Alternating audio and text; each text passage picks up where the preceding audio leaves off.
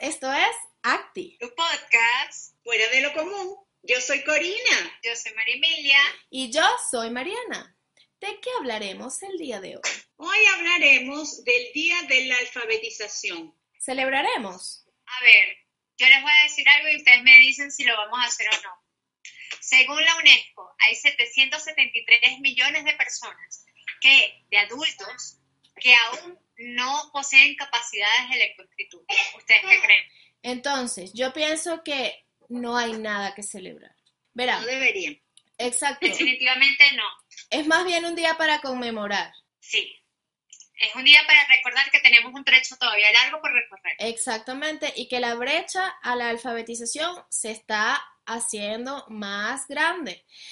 Estábamos leyendo y, eh, bueno, primero vamos a definir qué es el, término de analfabeta. Analfabeta es aquel individuo de 15 años o mayor que no eh, es capaz de leer o de escribir. Entonces, estos no sé cuántos millones que dijo María Emilia es, son personas mayores de 15 años que no saben leer ni escribir. ¿Y por qué no saben leer ni escribir? Porque no han tenido la oportunidad de. Exacto.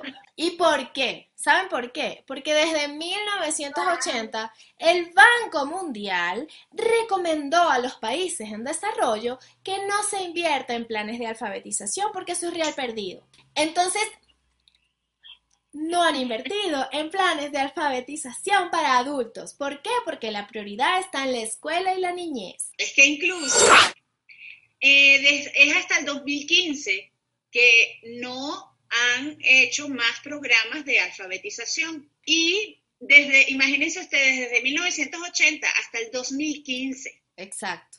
Ahora, este dato que nos ha comentado María Emilia es un dato actual, o sea, del 2020, en, relación al COVID-19. Ujú. Entonces, yo quiero agregar algo.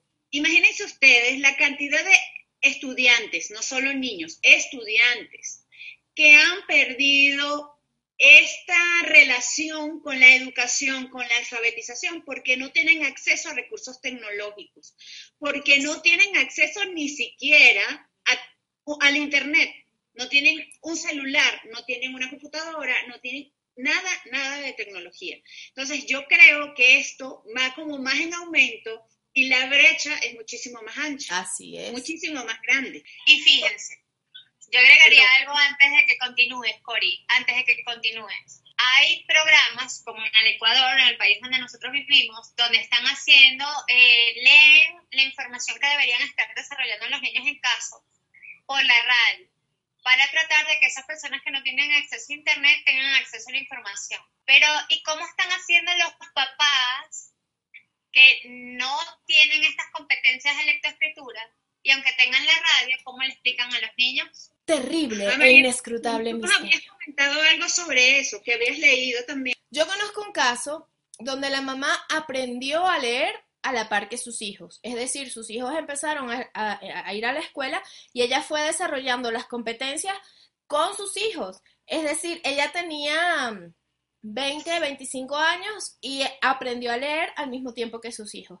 Es decir, que los papás muchas veces desarrollan estas competencias a la par. Claro, yo particularmente me siento muy orgullosa de esta madre porque además de aprender a leer con sus hijos, aprender eh, capacidades o eh, obtener conocimiento matemático, ella en la actualidad, sus hijos ya se graduaron de bachilleres y ella está sacando su bachillerato. Bravo Mi- por ella. por ti, amiga. Eres lo máximo y eres ejemplo para muchas Mm, madres y padres. Claro que sí, mi total respeto, sabes que I love you. Ahora, este, la alfabetización, ¿qué, qué es lo que pasa con la alfabetización? O mejor dicho, con, la ana, con el analfabetismo. Los países en desarrollo tienen grandes índices de eh, personas analfabetas. E incluso esto, esto como personas analfabetas que no manejan el término o la, las competencias de lectoescritura. Pero ¿qué, qué decimos de los analfabetas funcionales? que no tienen compre- comprensión lectora para nada. Exacto. Es decir, que lo que leen no lo entienden y lo que escriben no tienen ni idea de lo que están escribiendo. O simplemente no Entonces, no hay escriben. comprensión. Ajá. Ujú. Pero yo pienso que muchas veces hemos sido analfabetas funcionales. de alguna forma. A ver, María. Oh, yo levanto la mano porque me, me, me reconozco como una analfabeta funcional en algún momento. Cuando me toca leer esas cosas de, de gamificación que me manda Mariana, me toca leerlas cinco veces, porque la primera soy... Pero eso es me, otro me tema. están saliendo unos chinos hablando. Pero eso es otro tema, eso es desconocimiento del tema, y entonces necesitas como, como releer. Pero yo pienso Claro, que pero en algún momento te puedes sentir así. Y la cuestión está en que si tú sigues leyendo e intentas de nuevo, puedes comprender, pero si tú te quedas en la primera leída donde no entendiste, pero ni la A o, por, o la O por lo redondo, como dicen, te quedas en, e- en esa encasillada de analfabeta funcional. Exacto. Así es. Ahora, chicas, este, hay algo que yo quisiera considerar. Fíjense que para la época en la que estamos, en el 2020, el, el dato eh, de la en- analfabetismo que hay a nivel mundial es enorme. Abrumador. Eh, ya hemos comentado lo de la brecha. Y es, es increíble que nos estemos hablando de, alfabetización informacional o alfabetización con recursos tecnológicos, cuando lo mínimo, lo básico que es de codificación, de símbolos, de saber qué es M con la A, ma, ¿sí? Y haya tanta gente que ni siquiera tiene acceso a poder aprender a leer y escribir. Entonces, es algo así como No creo. tan, tan loco, tan... Me, me, me deja, me deja así como muy absurdo. ¿Cómo? Es absurdo, es absurdo porque solo no, o sea, cuando tú hablas justamente de ese punto, es que estamos analizando nuestro entorno profesional, ¿me entiendes? Estamos solo en nuestra circunferencia, no estamos viendo un poco más allá. Pero tú sabes que es más absurdo aún, y me perdonan que hable de política, pero los gobiernos, los gobiernos tan infelices que dicen que estamos participando en los ODS y resulta que el ODS número 4 es justamente romper con estos procesos de analfabetización y tú me dices que en tus políticas, o sea, en tus políticas de país no existen planes para alfabetizar. Entonces, más o menos a qué jugamos. Es que recién, Estamos hablando de que no estamos participando realmente en eso. exacto, recién en las agendas eh, de, de la de, de la ONU, De la ONU. recién en estos ODS es que entra otra vez el tema de la alfabetización, porque imagínate, desde los 80 no se habló más de eso hasta el 2015.